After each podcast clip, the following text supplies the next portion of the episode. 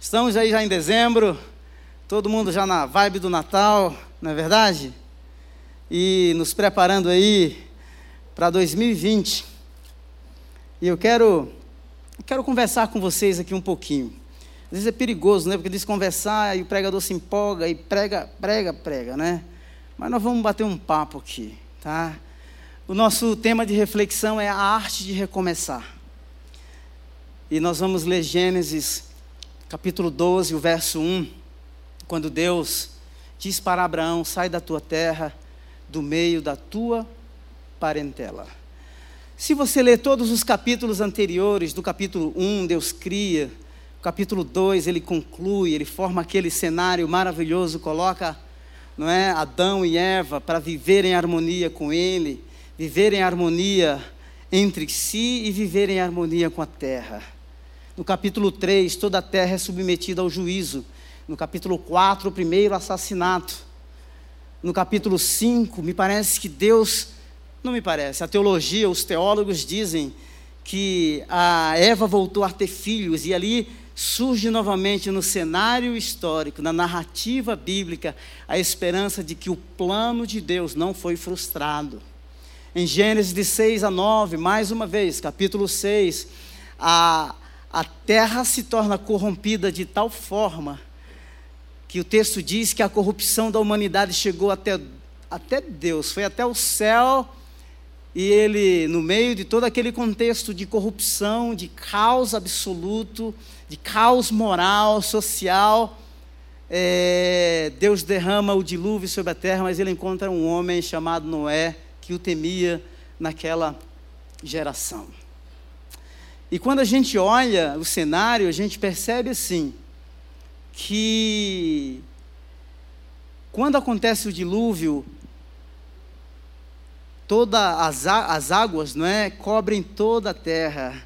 Os estudiosos dizem que a semelhança de Gênesis 1, no princípio criou Deus os céus e a terra, a terra sem forma e vazio, o Espírito de Deus se movia sobre a face das águas, das águas. E os estudiosos dizem que no dilúvio a terra ela se torna como se fosse sem forma e vazia novamente.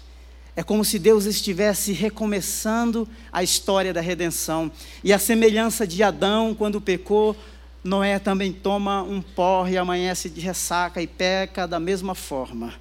Aí, ah, 11, os homens, a humanidade tem a pretensão, porque o mandamento de Deus era assim: cresçam, multipliquem, se é, povoem, encham a terra. E a humanidade, é, contra a vontade de Deus, queria viver de forma segregada. Não é? E aí, quando eles constroem a Torre de Babel, Deus manda uma confusão lá de línguas, e aí eles se espalham. No capítulo 12, Deus recomeça mais uma vez a história, chamando um homem, Abrão, e ali nasce a nação de Israel, que seria o povo para testemunhar das grandezas de Deus para toda a humanidade. Não é apaixonante isso? Fala aí. É, um crente disse amém. Aí o pregador vai ficar frustrado, estou brincando. Mas é interessante que Deus está recomeçando a história.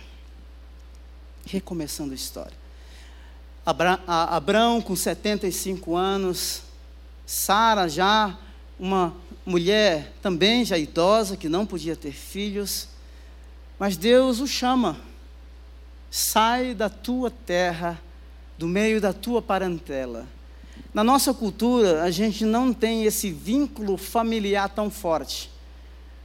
Mas na Mesopotâmia, em um dos caldeus, até hoje na cultura islâmica, acabei de ler hoje um artigo na BBC News sobre uma jovem do Afeganistão que porque casou com um rapaz em desobediência por causa da família, a família queria matá-lo, matá-la, um tio e uns irmãos deram cerca de 15 machadadas na cabeça dela, ela conseguiu sobreviver porque foi resgatada, e em 2017 ela conseguiu asilo no país da Europa e hoje vive lá onde ninguém pode encontrá-la, simplesmente porque ela quebrou uma espécie de aliança familiar. E quando mesmo em alguns contextos, quando a família é envergonhada, um filho, uma filha envergonha a família, A única forma, isso chama-se morte de honra, a única forma de redimir a vergonha da família é matando aquele que envergonhou. Você sabia disso? Isso não é brincadeira. Eu conheci várias pessoas na Inglaterra que vivem fugido. Eu conheço um rapaz aqui no Brasil, filho de um é um príncipe, é filho de um de um monarca do, do Marrocos que vive fugido. Ele encontra a mãe dele, ninguém sabe onde ele encontra de vez em quando, simplesmente por isso. Então, é, o aspecto cultural, Abraão sair da tua terra, do meio da tua parentela, tinha implicações profundas. Que eu acredito que na nossa cultura a gente não tem assim, é como como entender isso de forma muito precisa, ou como decodificar isso, não é? Porque nós não vivemos essa realidade aqui no Brasil. Então, a arte de recomeçar. Recomeçar não é fácil.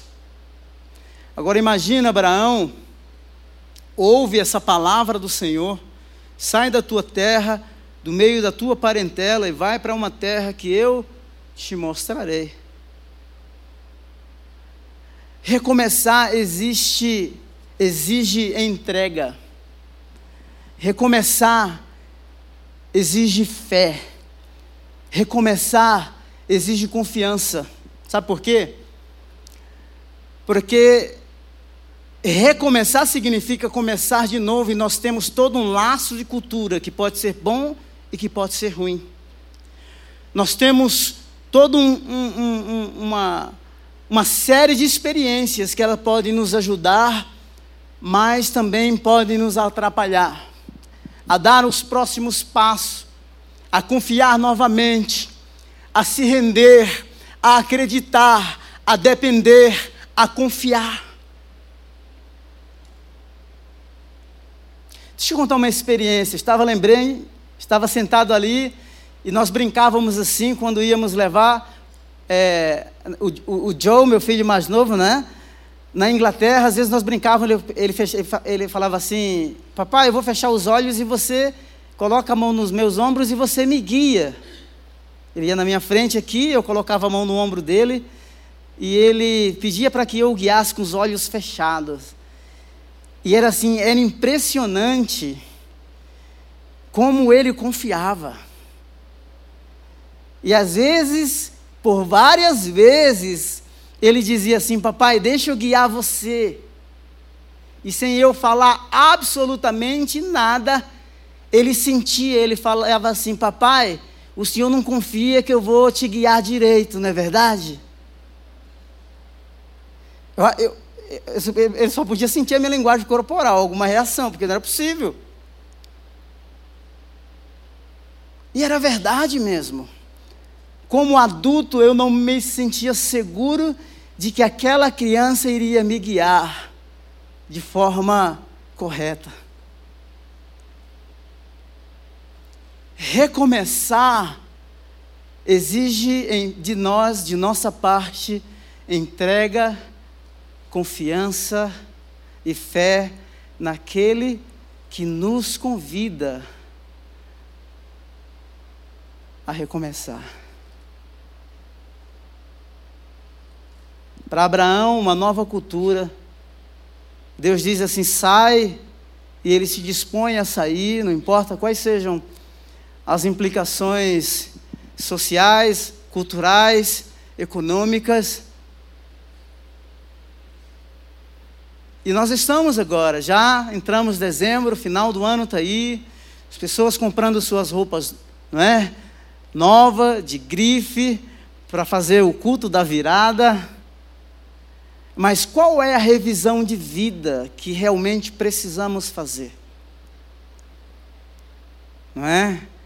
Qual a revisão de vida?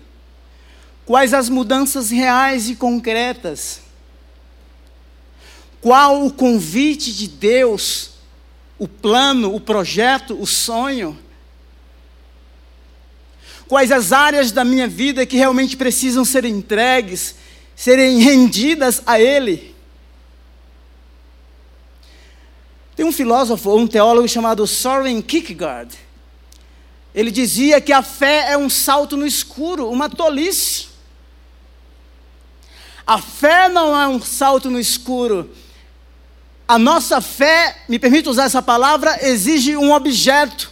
E o objeto da nossa fé é aquele que nos convida a sair, é aquele que nos convida a dar o primeiro passo. A nossa fé exige um objeto. Cremos, por isso estamos dispostos a encarar qualquer mudança em qualquer contexto. Deus diz saia, mas Ele não dá o mapa. Ainda não tinha o Waze. Para nós isso nos atormenta porque nós gostamos de coisas concretas, objetivas, reais, tangíveis. Nós queremos ter o controle das coisas. Apesar do índice, não é, dos investidores internacionais no Brasil, né, melhorou muito. Em 2013 e 2014 era o índice, a gente estava muito mal, era 400, 543, hoje é 40 e alguma coisa, quase zero. Mas a economia flutua, é incerta. E nos parece assim, e, e, o que me parece é que a gente a gente se sente muito confortável, não é? Quando as coisas se tornam mais mais concretas, quando a gente pode tocar, quando a gente pode prever, quando a gente pode planejar. Não estou dizendo que não temos que fazer alguns planos, mas tem coisas que fogem ao nosso controle. Tem muitas situações que nós precisamos realmente depender daquele que disse assim: sai. Eu quero que você se entregue a mim. Porque muitos de nós aqui já tivemos experiências de frustrarmos com de nos frustrarmos com os apesar de toda a inteligência dos melhores programas que temos para fazermos todos os planos da previsibilidade do crescimento da economia ou não, não é? Já fomos pegos de surpresas por muitas e muitas coisas em que não sabíamos o que fazer. Que caminho tomar? Qual a direção? Todos nós já enfrentamos situações assim.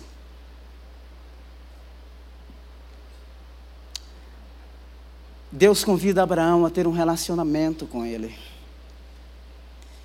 E o relacionamento com Deus não está pautado em coisas. Abraão era um camarada rico. Muitas pessoas pregam, pegam, pregam sobre esses textos de forma isolada, para falar muito sobre a teologia da prosperidade e etc. e por aí vai. Não é?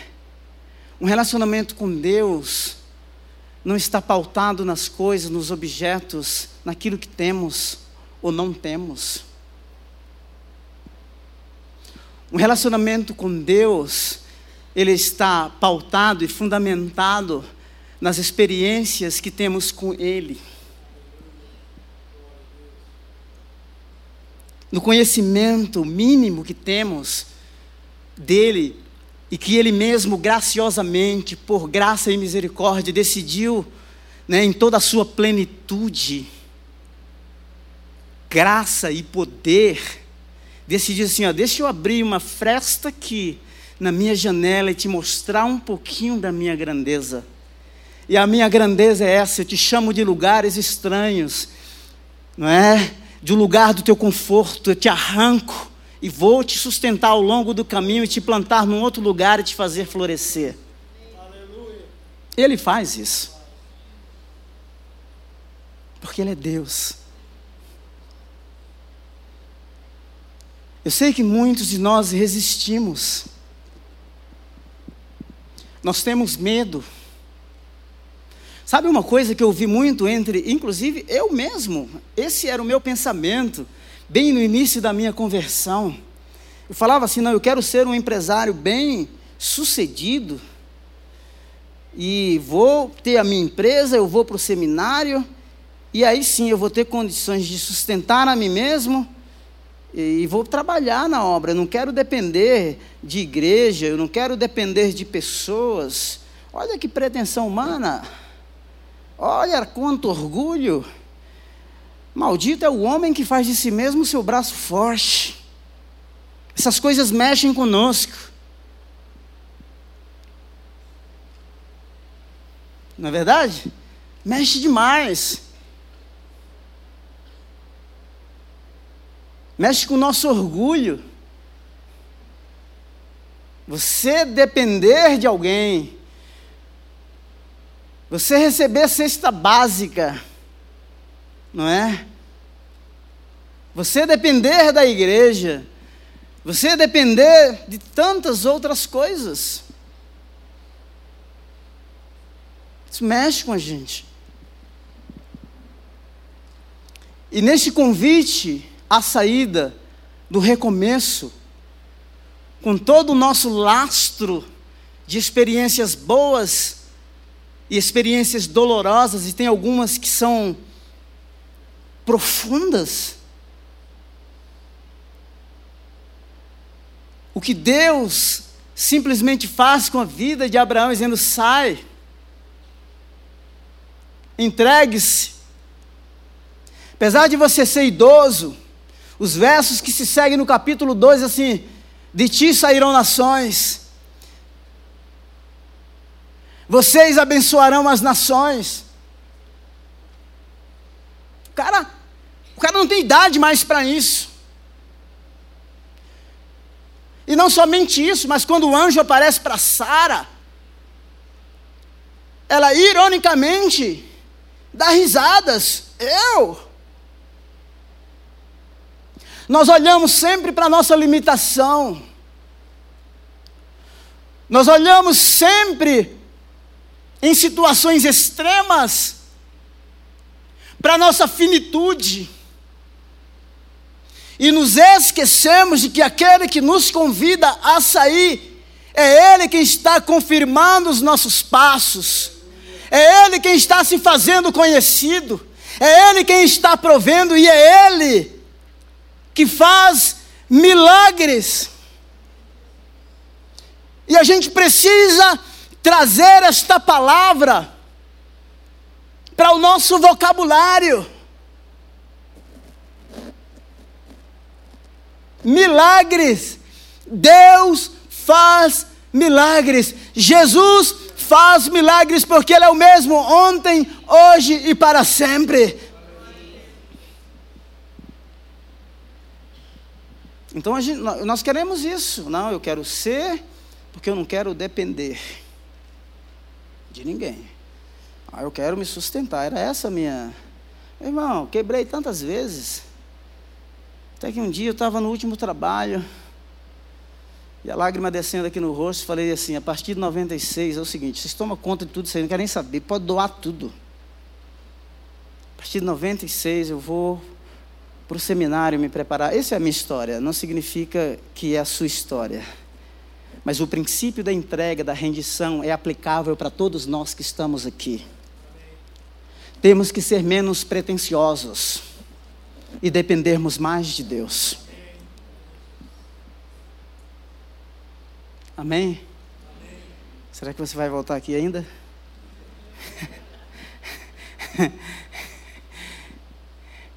Precisamos depender de Deus.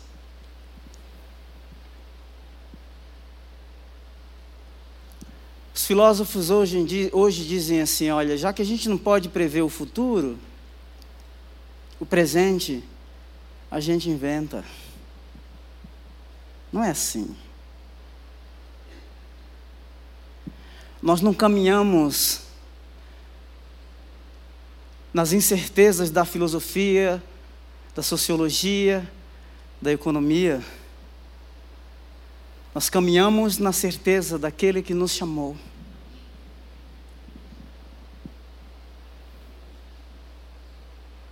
E quando eu olho para a cruz, para aqueles braços abertos, para aquele ser sublime que morre e que se entrega, ali está definida de como será o desfecho da minha história de vida.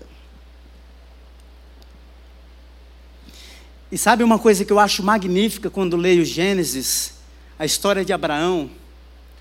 É que o cara sai da terra, e à medida que ele sai, Deus vai aparecendo para ele, Deus vai se revelando a ele, e ele vai construindo altares como marcas do aparecimento, da presença, da provisão e do cuidado de Deus. Nós precisamos ter esta percepção e crer naquilo que Jesus disse antes de ser levado aos céus. Eu estarei com vocês todos os dias, até a consumação dos séculos. Eu sei que às vezes a gente tem esse sentimento de abandono, o próprio Cristo sentiu isso na cruz.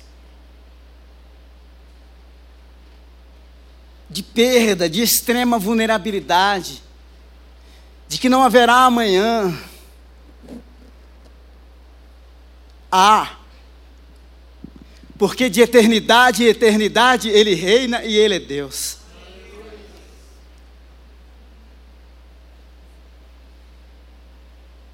De eternidade em eternidade Ele reina e Ele é Deus. Nós temos muitas reservas em nos entregarmos, em nos desprendermos de algumas coisas, em deixarmos algumas coisas para trás, e coisas que são embaraços e que são empecilhos. coisas que às vezes nos impedem de estreitarmos este relacionamento e esse conhecimento daquele que nos chamou.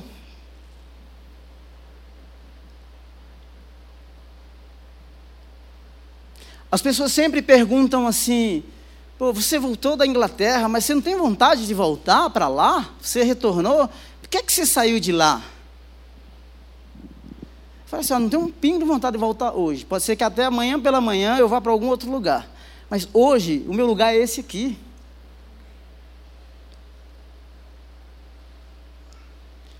Às vezes nós somos esse ser dilacerado, preso a um passado que não volta mais, ansiosos com um futuro que não chegou. O futuro não chegou. O passado já passou. Vamos viver hoje, basta cada dia o seu mal. A grande sacada da vida é a gente descobrir qual é a prioridade. Com toda a capacidade de fazer planilha, planejamento econômico, familiar, não é? Planejar quantos, quantas divisas eu vou ter, ou quantas, quantos quantas graduações e pós e etc. A gente prevê tanta coisa, tanta coisa e planeja tanta coisa. Esse ser dilacerado, temos que estabelecer prioridade, a prioridade é a busca do reino e a justiça, porque na verdade é isso que nos sustenta.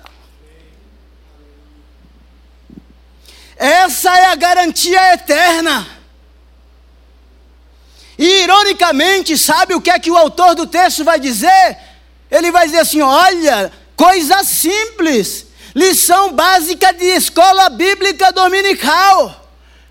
Olha os pardais, eles não plantam, não estocam, não guardam e eu cuido deles. Olha para o cara mais rico da face da terra na história bíblica, na narrativa bíblica, Salomão, nem ele com toda a pompa, e apesar de ter gastado muito mais dinheiro para construir o seu palácio do que a casa de Deus, ele não se veste como eu visto os lírios do campo.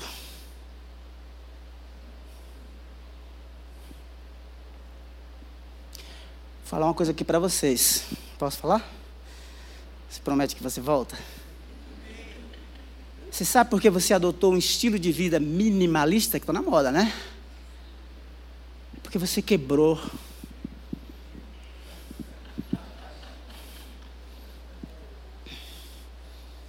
Fez de você mesmo seu braço forte. Porque nós fazemos das coisas, dos objetos, o nosso Deus e queremos uma identidade nelas. Coisas simples. Olha os pardais. Olha os lírios dos campos. Nem mesmo Salomão, com toda a sua pompa, se vestiu como eu visto o lírio do campo. Olha que relacionamento estreito entre a criação e o Criador. É esse o nosso convite nesta noite. Sai para se relacionar comigo. Sai para estabelecer memoriais e altares de adoração e de louvor, porque eu estou cuidando de você. Fantástico. Isso é lindo demais, gente. Busque o reino e a justiça, e as demais coisas serão acrescentadas.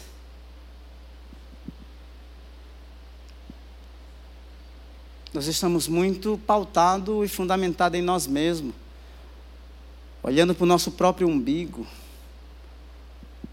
Esse ser, sabe, adoecido. Conheço a história de um cantor que fez um sucesso terrível aí, uma música que eu não chamo aquilo de música, aquilo é lixo. Mas fez assim, sucesso grande, a música traduzida aí para sei quantos países. E o cara, no meio do sucesso, ficou depressivo, porque estava preocupado de como seria o futuro. Que coisa doida!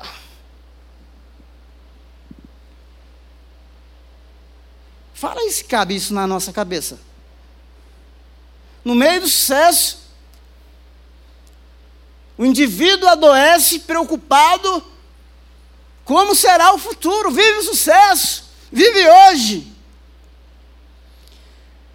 O ano passado, eu, acho que foi o final do ano passado, eu visitei, eu estava no hospital, fui visitar a, a filha de um colega, estava na UTI, e eu fui visitar, e eu visitei, o pai estava lá e tal, e tinha uma outra criancinha assim, na cama, e eu me aproximei, eu falei assim, oi, tudo bem? Como é que você está? Ela falou assim: Eu estou bem, tio. Amanhã o médico vai me liberar. Eu falei assim: Ah, que legal. E quando eu sair daqui, tio, amanhã eu vou comer uma bolacha recheada. Ah, fala sério, assim, uma bolacha não é nada, mas é tudo. Nós precisamos resgatar a simplicidade da vida. E a simplicidade da vida, eu não estou falando simplesmente uma ausência de ter coisas mas apreciar aquilo que temos. Apreciar os momentos mais simples. Apreciar de que é Ele quem está provendo. Apreciar, ainda que tenha tempestade, Ele tem caminho no meio da tempestade. Ainda que seja convidado a sair e a romper ele rompe junto conosco, porque Ele não nos abandona no meio do caminho. Ah, você vai sair daqui mais crente hoje, hein? Em nome de Jesus. Sabe por quê? Porque tem gente que vai retomar, ou pensa, vai entrar com o pé direito, entre com os dois. Vai comprar as cores, não é? Que estão aí na mídia dizendo meu irmão, que você seja lavado e vestida com a justiça de Deus, feita da cruz em Cristo Jesus. Eu estou bravo, não estou? É isso que a gente precisa. Nós precisamos nos entregar. Sabe por quê? Não deixe de me procurar. Mas tem gente que só procura Deus. Eu, não, irmão, eu agora sou vocacionado, eu quero ir não sei para onde, quando, sabe, não tem nada. Ou quebrou, ou faliu. E deixe-me dizer uma coisa para você. Às vezes o recomeço é esse mesmo. É depois de gastar toda a energia, de perder a dignidade, ou a suposta dignidade, como aquele pródigo, é estar num lugar de maior vergonha, porque agora, afinal, os amigos da nobreza, e na hora, não é? É os amigos que estavam presentes na hora do glamour, eles não estão lá no chiqueiro dos porcos, mas é no meio de um chiqueiro que ele tem consciência da casa do Pai, de como ela era. Isso é intervenção divina. Apesar de toda a sua pretensão humana, de todo o seu orgulho, é quebrado mesmo, é maltrapilho que vai voltar para casa. E sabe o que, é que vai acontecer? Ele vai te acolher e vai restaurar a tua dignidade. Porque é assim que ele faz. E mais, são situações que a gente não sabe como lidar, não sabemos. Entramos, mas não sabemos como sair, e é só Ele quem vai nos arrancar destes lugares. Ah, como eu quero, nessa arte de recomeçar, eu quero ter disposição para sair e me entregar. E como eu quero viver essa história, este relacionamento de provisão, de cuidado ao longo do caminho, e levantar altares como marcas da provisão e do cuidado dele. E aí, um útero vazio vai gerar filhos. Ainda que sorria ironicamente. E o desfecho da história será conforme ele prometeu, ele falou: de você sairá nações. Então vamos fazer assim? Vamos recomeçar com esse convite? Quais os lugares, quais as rupturas que você tem que fazer? Nós vivemos numa era, num momento tão de tanta autonomia, não é verdade? Ah, somos muito autônomos. A gente não baixa crista para todo mundo. Inclusive para Deus. Tem uma pseudo-teologia, uma falsa teologia, que a gente tem que colocar Deus na parede. É. Põe ele na parede. Ah, eu não fico doente. Ah, eu não aceito. Ah, eu isso e aquilo. Desculpe, eu não compartilho dessa teologia. Ele continua sendo o boss. E quem manda pode, quem tem juízo obedece. E crente, deixe-me dizer uma coisa: crente nascido de novo, sabe de uma coisa? Ouve, escuta, se submete.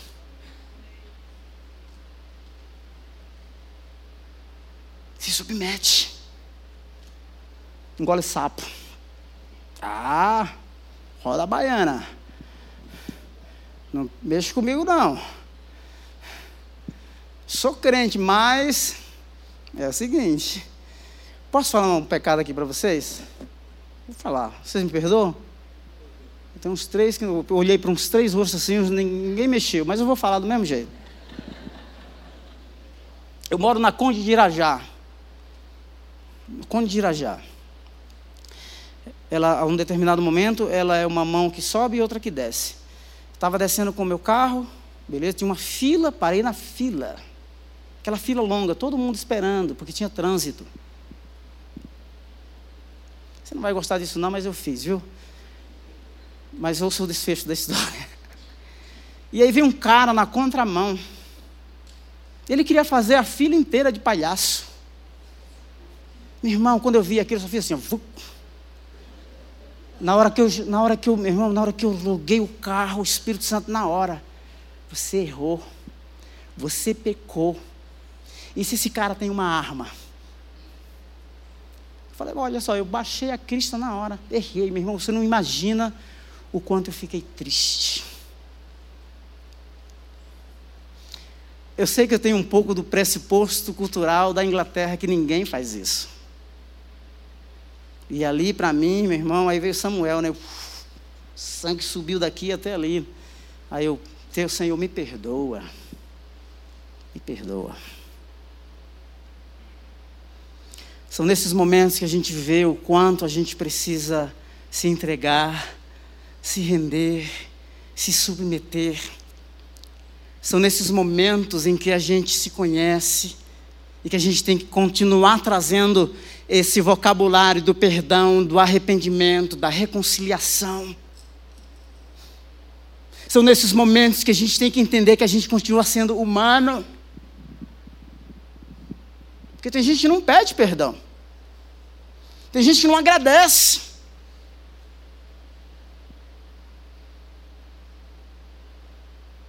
Tem gente que é ego demais. Tem um pregador que diz que ele chama isso de síndrome luciferiana. Lembra de Lúcifer que foi subindo, subindo, queria estar acima de Deus? Tem um cara que chama isso de síndrome luciferiana. Menos. Se o mestre colocou uma toalha na cintura e assim, deixa eu lavar o seu pé. Quem somos nós? Somos chamados para servir mais. E é no meio de todo o caos, seja ele econômico, social, seja no meio da depressão ou no, no meio da praga de lepra, como foi no Império Romano, nós somos convidados a servir. E tem coisas, sabe uma coisa? Enquanto ele estava tocando, eu fiquei olhando aquele, aquele que tá, o jovem que estava deitado na cama e ele se mexendo. Eu falei assim: Puxa vida, será que a gente está disposto a fazer alguma coisa?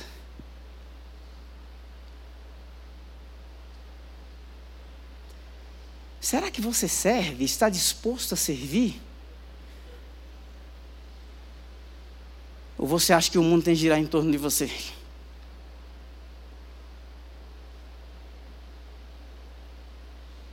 Olha que lição. Sabe foi que Jesus disse? O filho do homem não veio para, para ser servido, mas para servir e dar a sua vida em resgate de muitos.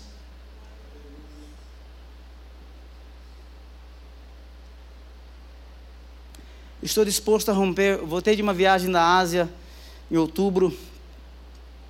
Quando eu vi aqueles caras no olho do furacão, abrindo empresas para pregar o Evangelho, saíram de países tão distantes, estão indo para lugares pondo a vida em risco. Eu falei assim, gente, tem que tirar o chapéu para esses caras. Outra coisa, Jesus, eu quero morrer fazendo o que faço, porque eu amo o que eu faço.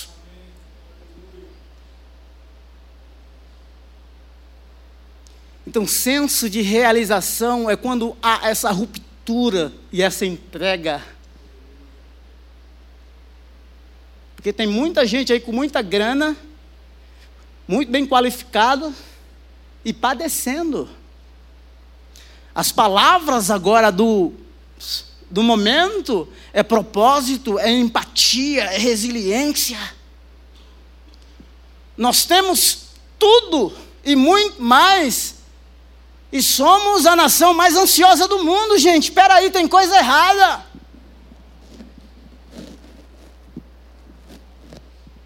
São 18 milhões de crianças na linha da miséria, quatro, na linha da pobreza, 4 milhões e meio na linha da miséria.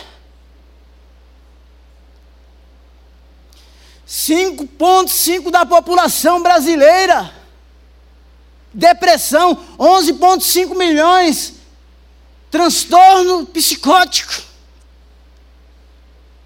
E somos 45 milhões de evangélicos. Eu vou falar uma coisa aqui para você, que eu falei no culto das oito. Ser que você não volte, mas o chefe estava aqui, se ele não me deu as contas até agora, né? amanhã manda na segunda ou na sexta, né?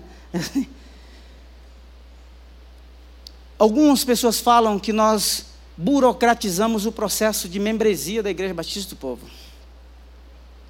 Reclamam. Sabe por que nós fizemos isso? Nós não burocratizamos. Porque nós queremos te conhecer, nós queremos cuidar de você. Nós não queremos que você seja um número a mais.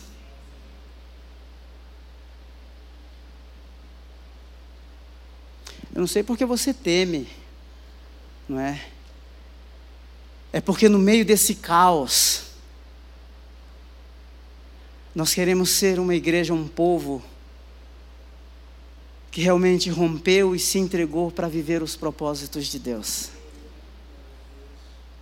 Um povo que vai fazer a diferença. Um povo que vai viver a simplicidade do reino. Um povo que vai adotar o estilo de vida simples do reino de Deus. E aí não importa, né? Se vai entrar minimalista ou tantos outros.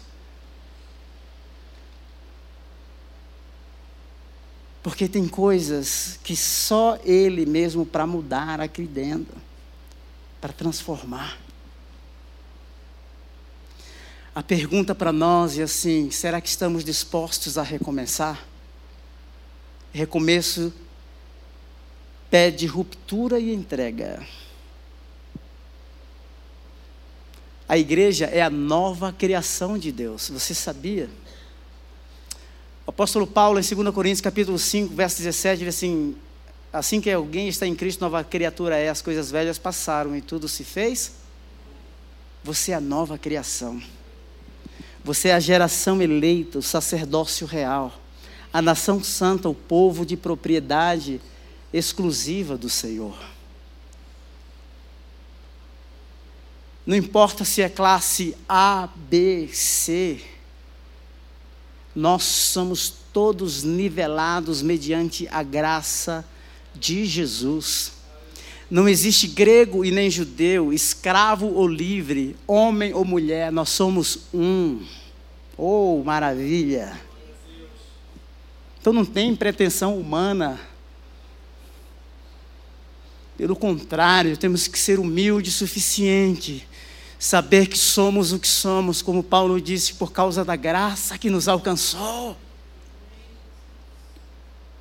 Maravilhoso isso, é graça de Deus. Graça. A graça que nos capacita a servir. A graça que nos capacita a sermos vulneráveis e dependermos uns dos outros. a dependermos de Deus. Corações abertos para recebermos aquilo que Ele tem para nós. Dispostos a recomeçar a empresa de forma diferente, a retomar a vida conjugal de forma diferente, a abraçar a profissão de forma diferente a usar os recursos que Deus deu em todos os sentidos, sejam ele intelectual, capacitação para fazer, para empreender, ou seja, recurso financeiro, de forma diferente, porque os valores mudaram aqui dentro, por causa da entrega, por causa da rendição, por causa de uma nova história das aparições de Deus, das revelações dele, dos altares, das experiências. E aí eu me conheço. E aí eu me vejo que sou, no caso de Abraão, um homem velho, Sara, um útero vencido, mas é de onde sai os descendentes que irão abençoar toda a terra para que não haja pretensão humana, mas para que toda a honra e toda a glória seja dele, daquele que nos chamou, dizendo assim: sai, vem viver essa aventura comigo. Vamos nos colocar em pé? Cadê o Calori? Está por aqui? Estão animados ainda? Vai voltar domingo que vem? é, você tem que voltar, viu? Senão o pastor Rafael Gadelha vai ficar bravo comigo.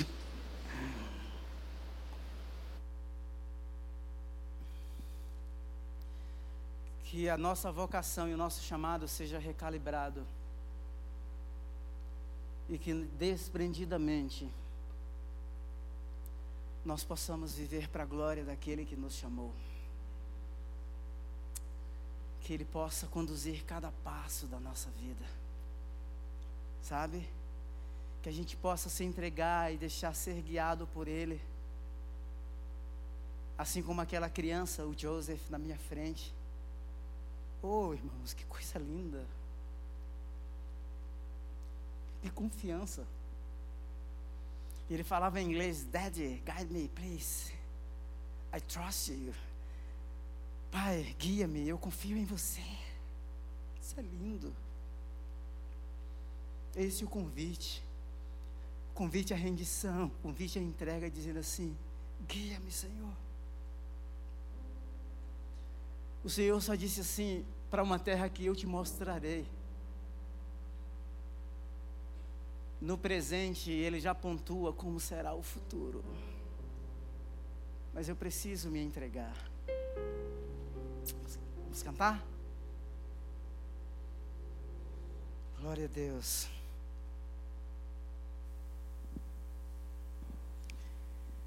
Bendito seja o teu nome. Aleluia.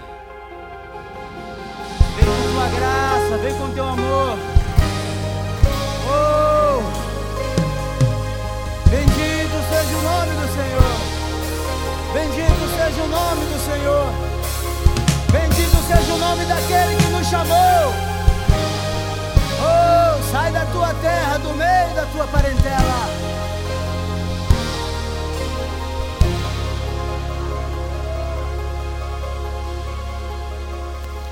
Aguardo o dia que verei no céu a luz mais forte que o sol, o céu se abrir e ver descer Jesus. Aleluia.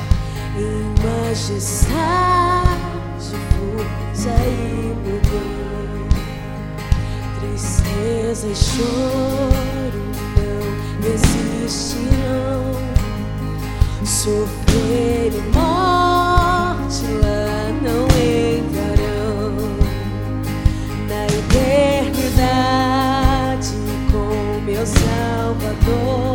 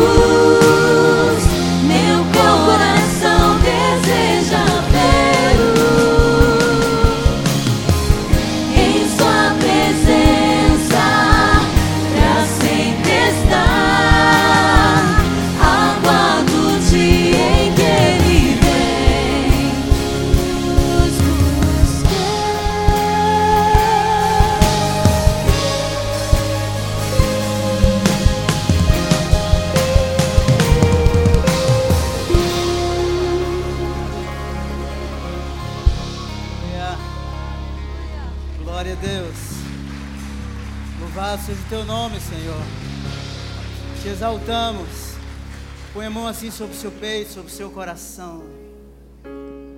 Pense um pouquinho diante daquilo que você ouviu aqui nessa noite. Quais são as áreas da sua vida que precisam ser entregues, rendidas? Quais os, os comprometimentos que você fez que precisam de rupturas para viver um novo momento nesse relacionamento com Deus, nessa sua caminhada com Ele. Senhor, em nome de Jesus, nós queremos reconhecer que Tu és aquele que aparece, que fala, que chama, que convida, que diz: sai, venha, eu te mostrarei. Queremos dar esse passo de fé, de entrega, de rendição, entregar a empresa, entregar a profissão, entregar a falência. Queremos olhar para a simplicidade da vida, para os pássaros, para os lírios dos campos, e diante desse conhecimento, estabelecermos de que a busca pelo reino e pela tua justiça é isso que realmente precisamos. Que os princípios, os valores do reino possam nortear a nossa vida, o nosso dia a dia, a nossa profissão, a filosofia da empresa, a política da empresa, a dinâmica do lar, o comportamento na faculdade. Deus, em nome de Jesus, queremos simplesmente dizer com as nossas palavras, com toda a nossa limitação, que precisamos do teu resgate, precisamos da tua intervenção, precisamos ouvir a tua voz e termos os pés prontos para obedecermos, seguirmos a tua voz, atendermos o teu chamado, nos entregarmos para vivermos simplesmente para ti, Senhor. Bençoa. Talvez alguém que não consegue largar o vício, seja ele qual for, Senhor, liberta, quebra todas as cadeias, as correntes. Porque se o Filho do Homem nos libertar de fatos, seremos, somos livres. E queremos nos tornar os teus servos e servas. Alguém que vive, vive para o Senhor, a tal ponto de dizer que já não vivo eu, mas Cristo vive em mim, e a vida que vivo, vivo-a na fé, no Filho de Deus, aquele que a si mesmo se entregou por mim. Em nome de Jesus, eu abençoo a sua vida, abençoo a sua profissão, a sua casa, a sua empresa. Que a sua semana seja uma semana de entrega, de rendição profunda àquele que te chamou para viver um novo momento, um novo relacionamento, estabelecendo altares ao longo da jornada simplesmente para reconhecer a provisão e a revelação e o cuidado daquele que te chamou. Em nome de Jesus. Tenha uma semana abençoada, cheia da graça de Deus.